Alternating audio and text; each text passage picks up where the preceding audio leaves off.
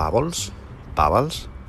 Hola de nuevo, soy Dani y os doy la bienvenida a esta novena edición prenavideña de Becky Radio, vuestro podcast favorito, no me cabe la menor duda, siempre digo lo mismo, pero bueno.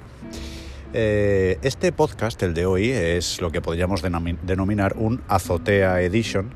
Y es que, nada, tenía previsto quizá grabarlo mañana, quizá grabarlo hoy, pero la verdad es que me apetecía hacerlo hoy.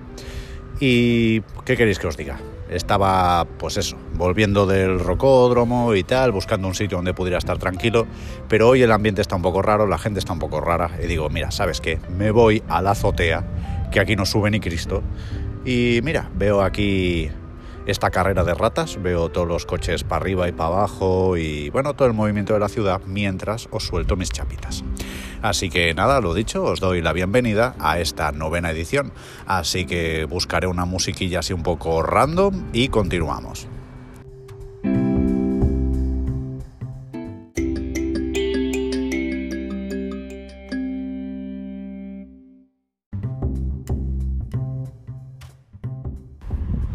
Pues bien, empezamos como siempre el podcast con esta primera sección, bueno, después de la intro, eh, obviamente que es obligatoria. Eh, y nada, como sabéis, esta primera sección es la que se conoce como algo random sobre mí. Entonces, bueno, tengo que haceros un aviso, y es que si están los nenes o las nenas por ahí, eh, bueno, mejor vamos a dejarlo estar, saltaos los próximos dos minutillos o eh, poned pausa o poneos los auriculares o lo que sea, porque voy a decir una de estas cosas top secret que Papá Noel, los reyes y todos estos personajes no quieren que los niños sepan, ¿vale?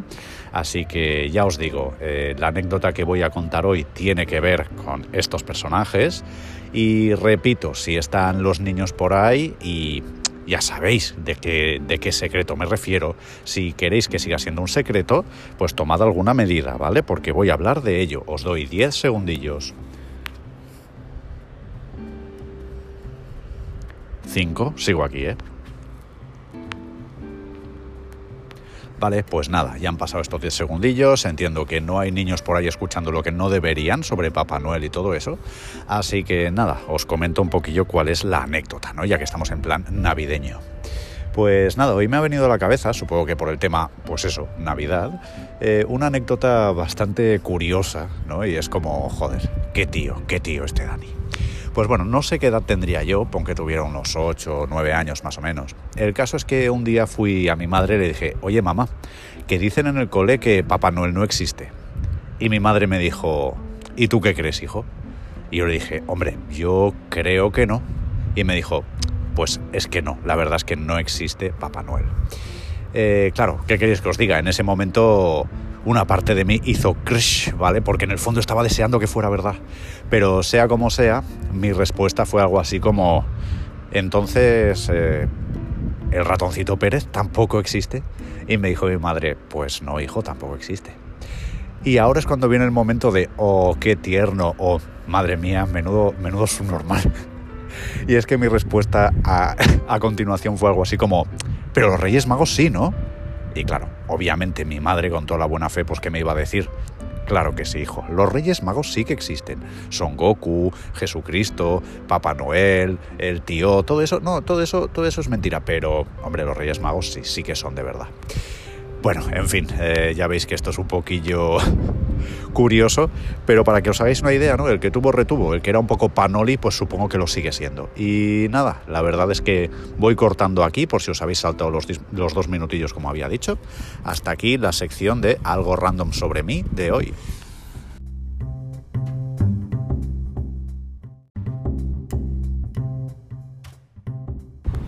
Vale, y pasamos ya a la sección de montaña y hoy quiero hablar de una cosa que, bueno, ya hace un tiempo que se está hablando de ello. En este caso no es nada navideño, ¿vale? La verdad es que estado pensando si podría decir algo navideño de las montañas, pero eh, así a bote pronto no, no he visto nada que fuera lo bastante, no sé, interesante o relevante. Así que hablaré de un consejo montañil en plan general, ¿vale? Dejando de lado que son épocas navideñas y todo eso. Eh, pues bueno, el caso es que todos sabemos, cuando hemos hecho nuestras excursioncillas por ahí, eh, pues que muchas veces para señalizar el camino hay toda una serie de estructuras que la gente monta, que básicamente apila piedras, ¿vale? Hay muchas maneras de llamarle a estos apilamientos, de hecho los holandeses le llaman Stoneman o algo así, eh, que para que te hagas una idea es como el hombre de piedra, porque todo el mundo sabe que las personas, y especialmente los hombres, tenemos una cabeza, por debajo de esa cabeza hay un torso que es más grande que la cabeza y por debajo del torso hay unas piernas que son más grandes que el torso, ¿verdad? Entonces hace como esta estructura. Bueno, eh, fuera coñas, a lo que me refiero es que vamos a hablar de estos eh, hitos o estas señalizaciones de piedras apiladas. Y es que de un tiempo a esta parte, sobre todo por culpa de Instagram, eh, se puso muy de moda todo el hecho de, bueno, de que la gente pues hacía este tipo de, esculturitas, si quieres decirlo así, para echarse sus fotillos y todas estas mierdas. Y la verdad es que, yo qué sé, me viene a la cabeza cuando estuve en Noruega en la ruta del Kirak Volten que era exagerado. Pero cuando os digo exagerado, es que, yo qué sé, a lo mejor mirabas hacia adelante y es que veías, no te quiero exagerar, 50 o 60 eh, estatuitas de estas que llega un momento que dices, esto más que señalizar confunde, ¿vale?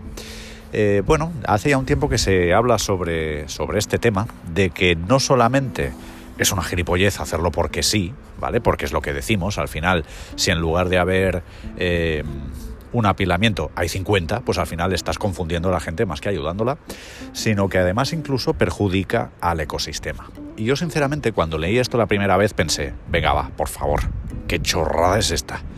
Pero luego, cuando empiezas a investigar, ves que, sí, que tiene su sentido. Y es que hay toda una serie de seres vivos, y hablamos básicamente de pequeños insectos, eh, bueno, pues yo que sé, reptiles pequeños y demás, que viven debajo de las piedras. Entonces, claro, en el momento en que tú despejas una zona de piedras para apilarlas y hacer un stone man, pues bueno, la verdad es que estás jodiendo a estos animales. Así que, sintiéndolo mucho, eh, cuando vayáis por ahí de excursión, pues no hagáis este tipo de cosas, ¿vale? Al final hay que entender que desde un punto de vista práctico, desde un punto de vista humano, tienen una función, que es la de marcar el camino, y vale, bienvenido sea, pero por favor no desvirtuemos eso y no hagamos más señales de las estrictamente necesarias, ¿vale? Seamos buenos, va, por favor. Y hasta aquí la sección de montaña. Pasemos a otra cosilla.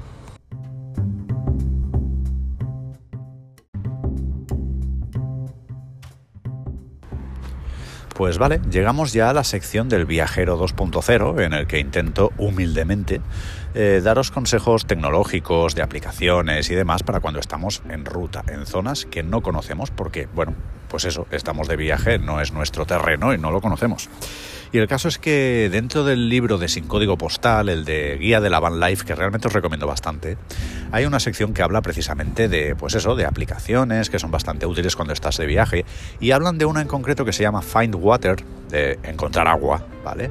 Y que, bueno, no sé, lo que os podéis imaginar, ¿no? Pues sirve básicamente para encontrar puntos de agua potable.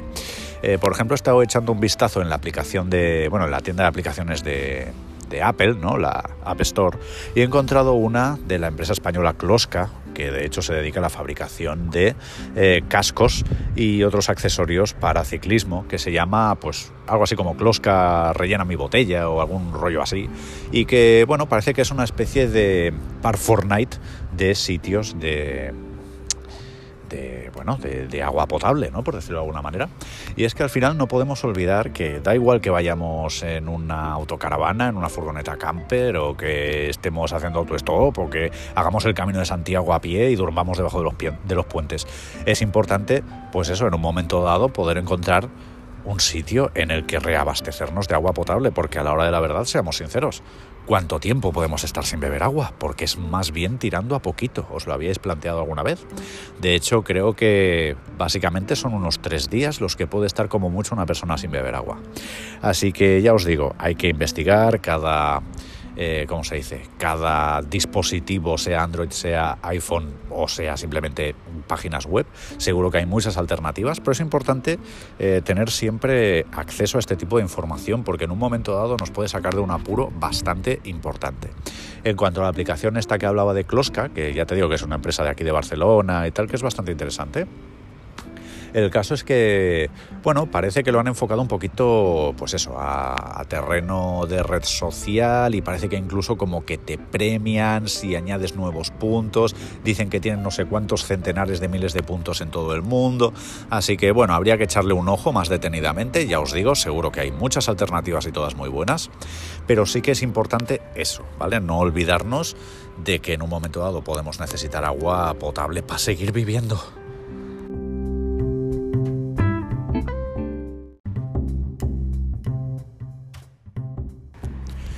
Y llegamos ya a la sección de Semos lo que comemos, en las que, bueno, generalmente pues os doy consejos de dietética y de nutrición eh, pues que considere que puedan seros útiles, ¿vale? Eh, bueno, como siempre, ya sabéis, siempre digo lo mismo, pero me veo obligado éticamente a hacerlo. Y es que no soy un especialista en dietética y en nutrición, por lo tanto, por favor, eh, antes de tomar en consideración cualquiera de las chorradas que yo os cuente en este podcast, o en el blog o en lo que coño sea, pues por favor, id a un especialista y que os asesore de verdad, ¿vale? Porque yo al final no dejo de ser una persona normal y corriente, como podría ser tú, que en un momento dado sintió bastante interés por este tema, ya que tenía que cambiar de hábitos y que, bueno, sigo teniendo bastante interés por él, no te voy a engañar. Y eso es lo que hace, ¿no? El autodidactismo hace que aprendas mucho, pero, joder, un profesional no deja de ser un profesional, ¿vale? Eh, después de esta introducción, la verdad es que llevo, pues eso, un buen rato pensando de qué tema os podría hablar, porque tengo algunos en la chistera. Os podría hablar de la vitamina B12, os podría hablar de, yo que sé, aplicaciones para contar calorías. Eh, yo que sé, hay toda una serie de cosas de las que se puede hablar que considero que son bastante interesantes, pero precisamente por las fechas que son, casi que haremos un poquito, pues la vista ¿no? Es decir, ahora vienen fechas que, aparte de ser especiales, son raras, porque no nos podemos juntar con toda nuestra familia como lo hemos hecho siempre. Así que creo que lo mínimo que podemos hacer es no rayarnos mucho por todo este tema. Ya en el siguiente podcast, pues ya os meteré un poco más de caña, eh, cabrones, pero que si estos días os zampáis una tableta de turrón, pues oye, ¿qué queréis que os diga? Eh, y si el plato que coméis es un 90% de, de, de gambas, pues bueno, a lo mejor no estás comiendo la suficiente verdura, pero ¿qué le vamos a hacer? ¿Vale? que aún así, de todos modos, queréis algún tipo de consejo para afrontar estas eh, comilonas navideñas con un poco más de cabeza o para intentar compensar un poquito y tal. A ver, por un lado, como se suele decir, si te ponen comida en la mesa, tú te la comes y punto, ¿vale? Lo que no vas a hacer va a ser romperle los huevos a nadie. Es decir, te están dando de comer, o, o a lo mejor eres tú el anfitrión, pues oye, déjate de historias y ya está. Obviamente está en tu mano el comer un pedacito de turrón o comerte toda la tableta, ¿no? Eh, si por lo que sea te acabas comiendo toda la tableta y dices, hostia, me siento un poco mal, pues oye, hay una costumbre que cada vez se está instaurando más y es, eh, pues yo qué sé, después de la comilona de Navidad, ir a dar un paseo por la ciudad, toda la familia, bueno, o los seis o los que seáis, ir a dar un paseo de esos, pero no un paseo en plan 20 minutos, sino un paseo pues de un par de horitas o algo así para bajar la comida. Pero que ya os digo que tampoco os obsesionéis, al final son unos cuantos días, aquí en Cataluña hablamos de la cena del 24, la comida del 25 y la comida del 26, eh, bueno, la verdad es que son como muchísimas calorías que se juntan, pero que ya te digo, no, no os rayéis, son épocas para darse un poco un homenaje, además son tiempos muy raros, así que lo último que necesitamos es encima estar eh, autoimponiéndonos sacrificios que, bueno, que ya, ya los tomaremos durante el resto del año, ¿vale? Así que nada, pasemos a otro tema.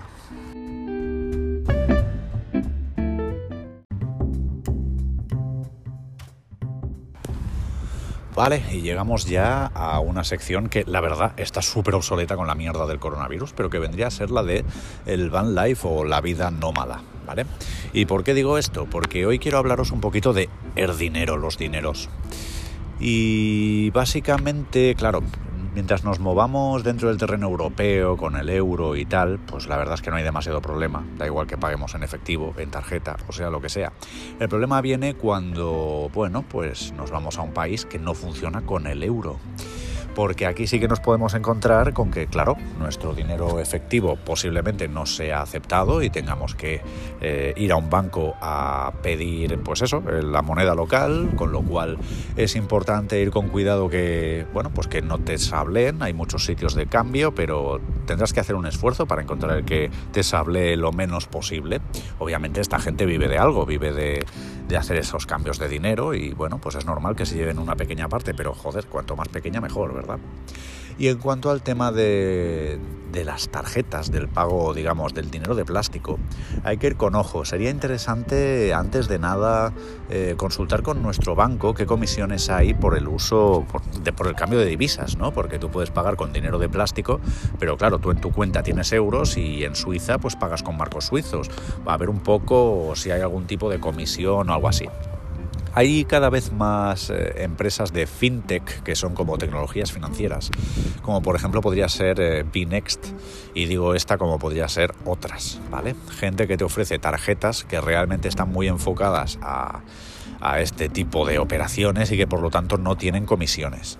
Lo digo porque es un tema que es importante que tengamos en cuenta para evitar palmar, palmar pasta de la forma lo más tonta posible, ¿no?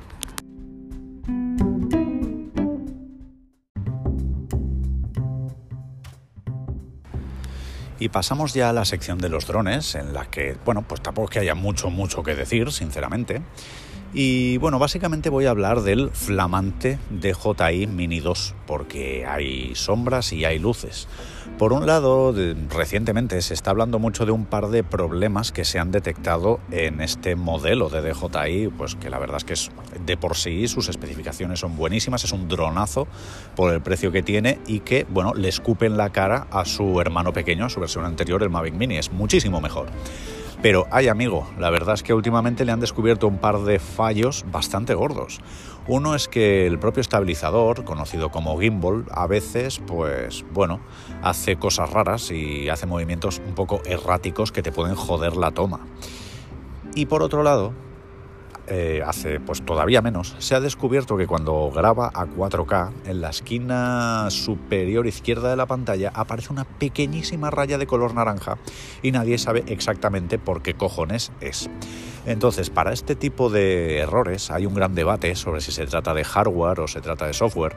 Eh, la propia DJI ya ha especificado, si no me equivoco, que en ambos casos eh, son cuestiones de de software y que los va a resolver durante, bueno, durante los próximos días o semanas mediante parches, actualizaciones de firmware. Eh, no hay que olvidar que, bueno, que estas cosas pasan y que por mucho que los haters puedan decir, oh, es que ya está DJI vendiendo productos incompletos, es que tal, bueno, a ver, entendámonos, estas cosas pueden pasar y que, bueno, es normal que haya un periodo de perfeccionamiento, ¿no? Es decir, no se trata de sacar un producto incompleto, pero que, joder, que, que no pasa nada, hay que darle un poquito de confianza, el producto es muy nuevo, es normal que con el paso del tiempo y durante miles y miles de horas de operación de miles y miles de usuarios se descubran pequeños fallos y que poco a poco se vayan puliendo con este tipo de actualizaciones que para eso son, ¿no? Lo que sí es bastante cachondo es que ha habido gente que se ha tomado muy en serio el tema de la rayita naranja. Eh, tanto es así que han descubierto que, por ejemplo, en el propio vídeo promocional del DJI Mini 2 en Japón, a los propios, a la propia DJI se, se, lo han saltado y hay algunas escenas en las que aparece esa rayita naranja, con lo cual dices, hostia tíos, es que ni siquiera ellos sabían que, que las unidades tenían este error o qué coño pasa. Pero bueno, en fin, eh, por otro lado, luego también tenemos una noticia relativamente buena, y es que en el grupo de Facebook de DJI Mini 2 en español, de la cual soy administrador, así como el buen compañero Tony del Río, al que aprovecho para mandar un fuerte abrazo, ya la verdad es que, bueno, aparte de ser buena persona, el trabajo que está haciendo como administrador es brutal, está haciendo un trabajo excelente y en parte a eso se debe que la comunidad esté funcionando tan bien, que haya tan buen ambiente dentro del grupo y el caso es que este grupo, que es a lo que iba, ha superado ya la barrera de los mil eh, miembros, ¿no? Lo cual, la verdad, bueno, sabíamos que poco a poco podía ocurrir, obviamente entendemos que con el paso del tiempo irá creciendo este grupo, pero que lo más difícil es gestionarlo de una forma sana y evitar, pues eso, que haya demasiadas disputas y que haya demasiadas historias. Y en este aspecto creo que eh, la labor que está haciendo Tony es una labor bastante invisible. A ver, que yo también, pero en menor medida, ¿eh? reconozco que, bueno, ya sabéis que estoy con 50.000 mierdas, obviamente Tony no vive para esto, también tiene sus propias mierdas, pero reconozco que en este aspecto, pues quizá no le estoy dedicando toda la energía que, le está dedicando Tony. Por eso aprovecho para felicitarle porque su labor es espectacular. Sea como no sea, como no sea joder macho, aprendamos a hablar por favor, sea como sea. Eh, es una gran noticia el haber superado este número mágico de mil, de mil miembros en el grupo. Aprovecho para mandar un saludo a quien sea del grupo si de casualidad está escuchando esto. Y poco más. La verdad es que en cuanto al tema de los drones, pues supongo que sí, que podríamos seguir hablando y rehablando sobre el DJI FPV, podríamos hablar y rehablar de 50.000 cosas, pero así a bote pronto creo que no hay novedades como tal, así que voy a ir cerrando esta sección también.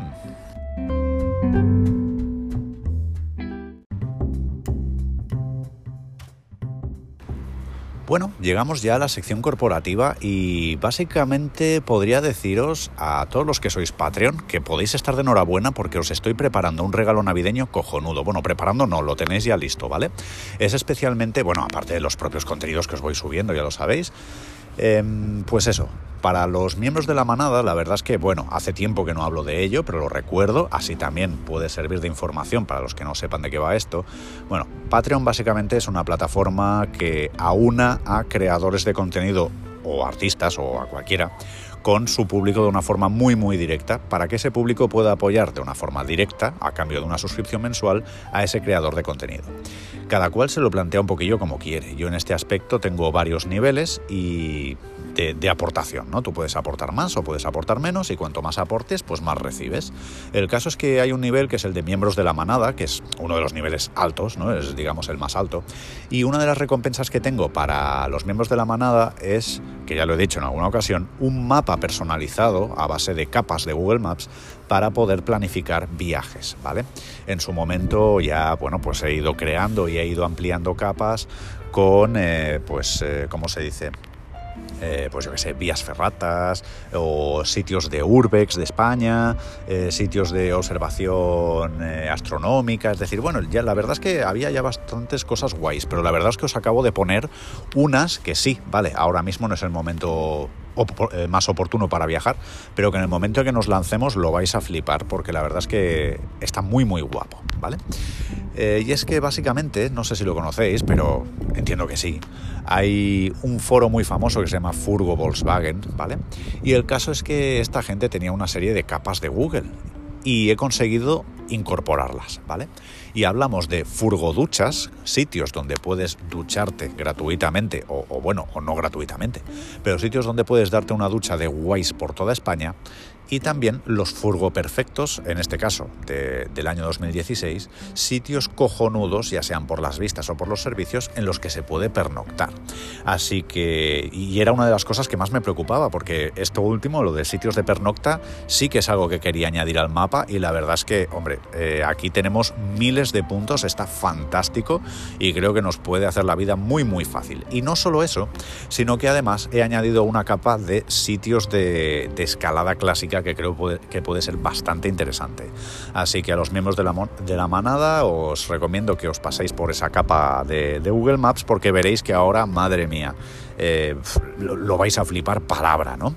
Os recuerdo un poquillo que la gracia de esto, de esta yo qué sé, eh, casi, casi, casi que aplicación privada, es que tú puedas decir, bueno, pues yo qué sé, estoy en Barcelona y me voy a ir a Teluel. ¿Qué tengo de camino? Pues mira, tengo este tipo de cosas. ¿Qué me apetece hacer? A ver, hay algo de Urbex que me quede por el camino, ¿vale? Hay algo de escalada, hay algo de vía ferrata, tal, tal, tal, sitios de pernocta. Pues bueno, la idea es un poquillo eso, ¿no? Que, puedas eh, planificar un viaje todo guapo, con muchísima flexibilidad y con sitios muy muy guapos y ya testados por otros viajeros.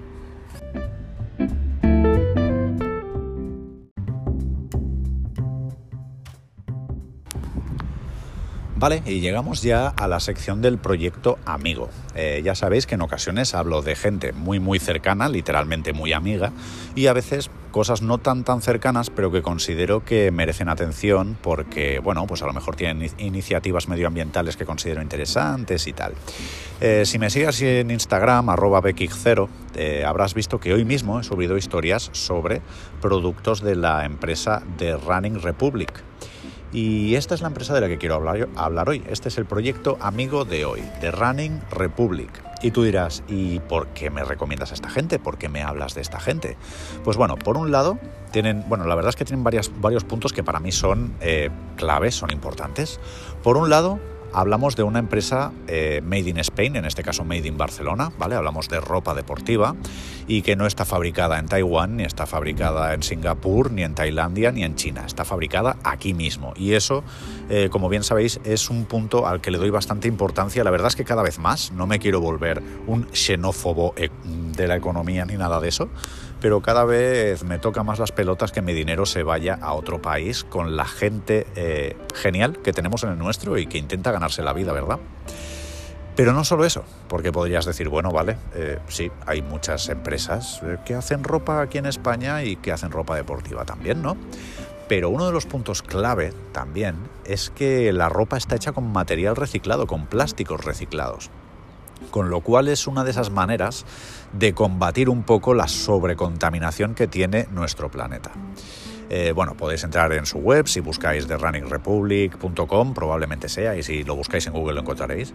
Eh, bueno, pues podréis ampliar bastante más información al respecto. Pero sea como sea, eh, pues ya os digo, esta gente trabaja con materiales reciclados. No son los únicos, hay otras empresas que ya hablaré de ellas en su momento, pero hoy les dedicamos este espacio a ellos.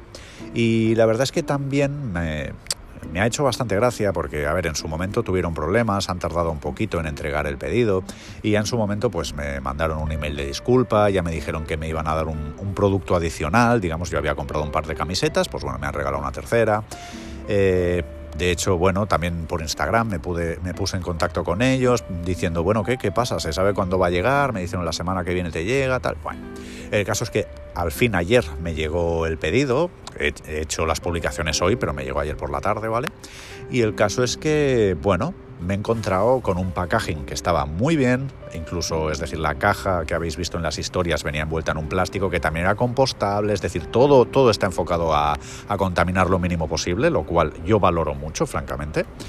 Y nada, eh, aparte de eso, como ya decía, no solamente me han regalado una camiseta más del plan para que no se queje, sino que ya lo habéis visto, el propio fundador de la empresa ha escrito con su, con su propio boli, por decirlo, ¿vale? No, no es un Word que han impreso y ya está, una tarjeta de disculpa y me han entregado un código promocional, un código de descuento que ya os he compartido en esas historias, pero que os digo ahora mismo también, que es Sorry20 y que podríais utilizar en su página web.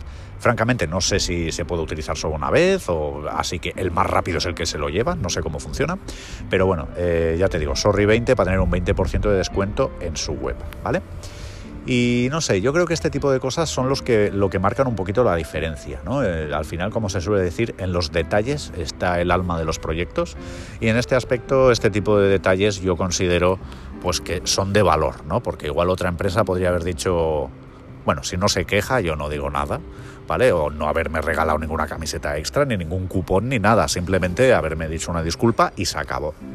Así que ya os digo, eh, tanto es así que hoy mismo me he puesto en contacto con ellos otra vez, estoy esperando respuesta, porque la verdad es que tengo bastante curiosidad, ya sabéis que los temas medioambientales me interesan bastante, tengo bastante curiosidad por ver cuál es el proceso de fabricación, ¿no? Y les he lanzado esa propuesta de a ver si podría, a ver, obviamente ahora mismo con las restricciones comarcales que tenemos aquí en Cataluña, pues no, pero el día de mañana, pues acercarme a sus instalaciones, a sus fábricas y ver, pues eso, pues cómo es el proceso de producción, incluso pues documentar y poder, poder traeroslo a YouTube. Creo que puede ser bastante interesante.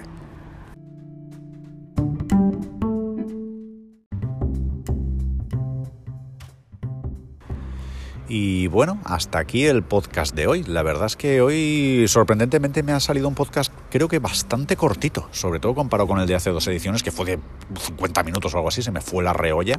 Pero también es verdad que, bueno, como hoy tampoco me he podido explayar mucho con el tema de Semos lo que comemos, que es, creo, la sección que acaba siendo más larga siempre, pues bueno, creo que ahí está un poco el asuntillo. Eh, sea como sea, Espero que este podcast os haya podido ser interesante, que os haya entretenido mientras hacíais vuestro paseo o paseabais al perro o hacíais vuestras mierdas domésticas o mierdas de cualquier otro tipo, como siempre. Y nada, básicamente quiero aprovechar la ocasión para desearos a todos unas felices fiestas dentro de lo que cabe, que bueno, sabemos que son unas fiestas atípicas, no nos podemos reunir los tropecientos como venimos haciendo todos los años, así que quizá van a ser unas navidades más, entre comillas, nucleares o nucelares, de eso de pues los, los cuatro de casa y poco más, por decirlo de alguna manera. Pero sea como sea, ya os digo, intentad disfrutar, intentad, eh, no os olvidéis de los vuestros, mandarles aunque sea un triste WhatsApp, ¿vale? Una nota de voz o lo que sea, que sepan que les queréis, que os acordáis de ellos. Y ya está. Por lo demás, eh, solo recordaros que podéis apoyar al proyecto Bequigo en las principales redes sociales, en Facebook, Instagram y YouTube. Al proyecto de Drones by Bequigo también en Facebook, Instagram y YouTube. Y además en Twitch, donde se hacen los directos, que igual si me animo en un ratillo me pongo con el simulador un rato o, no, no sé, según cómo me dé. Eh, y sobre todo, eh, recordaros que si queréis estar al tanto de todas las cosillas que se hacen, eh, podéis entrar en bequigo.es y cuando salga ese pop-up de únete a la comunidad, no sé qué, tal, pues que pongas tu email y ahí por un triste email semanal, porque solo va a ser uno a la semana, los domingos por la mañana, si no me equivoco, eh, vas a recibir un resumen de todos los contenidos que he creado durante la semana. Pues si se ha subido un vídeo a YouTube, si se ha escrito un post en el blog, si se ha hecho un directo en Twitch, eh, lo que sea, y tú ya eliges lo que quieres ver o lo que no, ¿vale? Si se ha subido un podcast, lo que sea.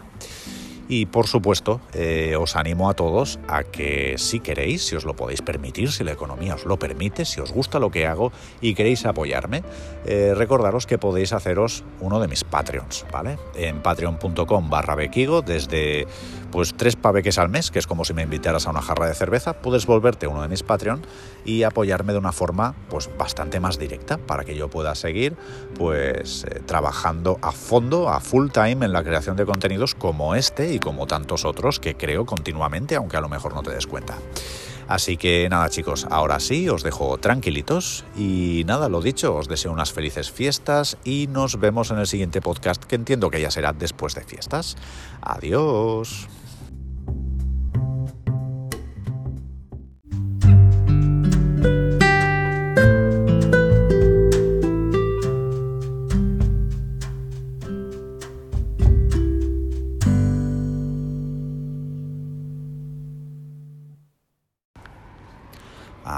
Os queríais perder la frase, ¿eh? la frase del final, esa frase con la que Dani te desafía y te hace pensar. Pues muy bien, ahí va la frase de hoy. A ver si la digo bien. Si no recuerdo mal, era algo así como mariposa con memoria no se burla del gusano. ¿Qué? ¿Qué te parece? Interesante, ¿verdad? Al final hay que entender que todos, a medida que vamos progresando en lo que sea, ¿vale?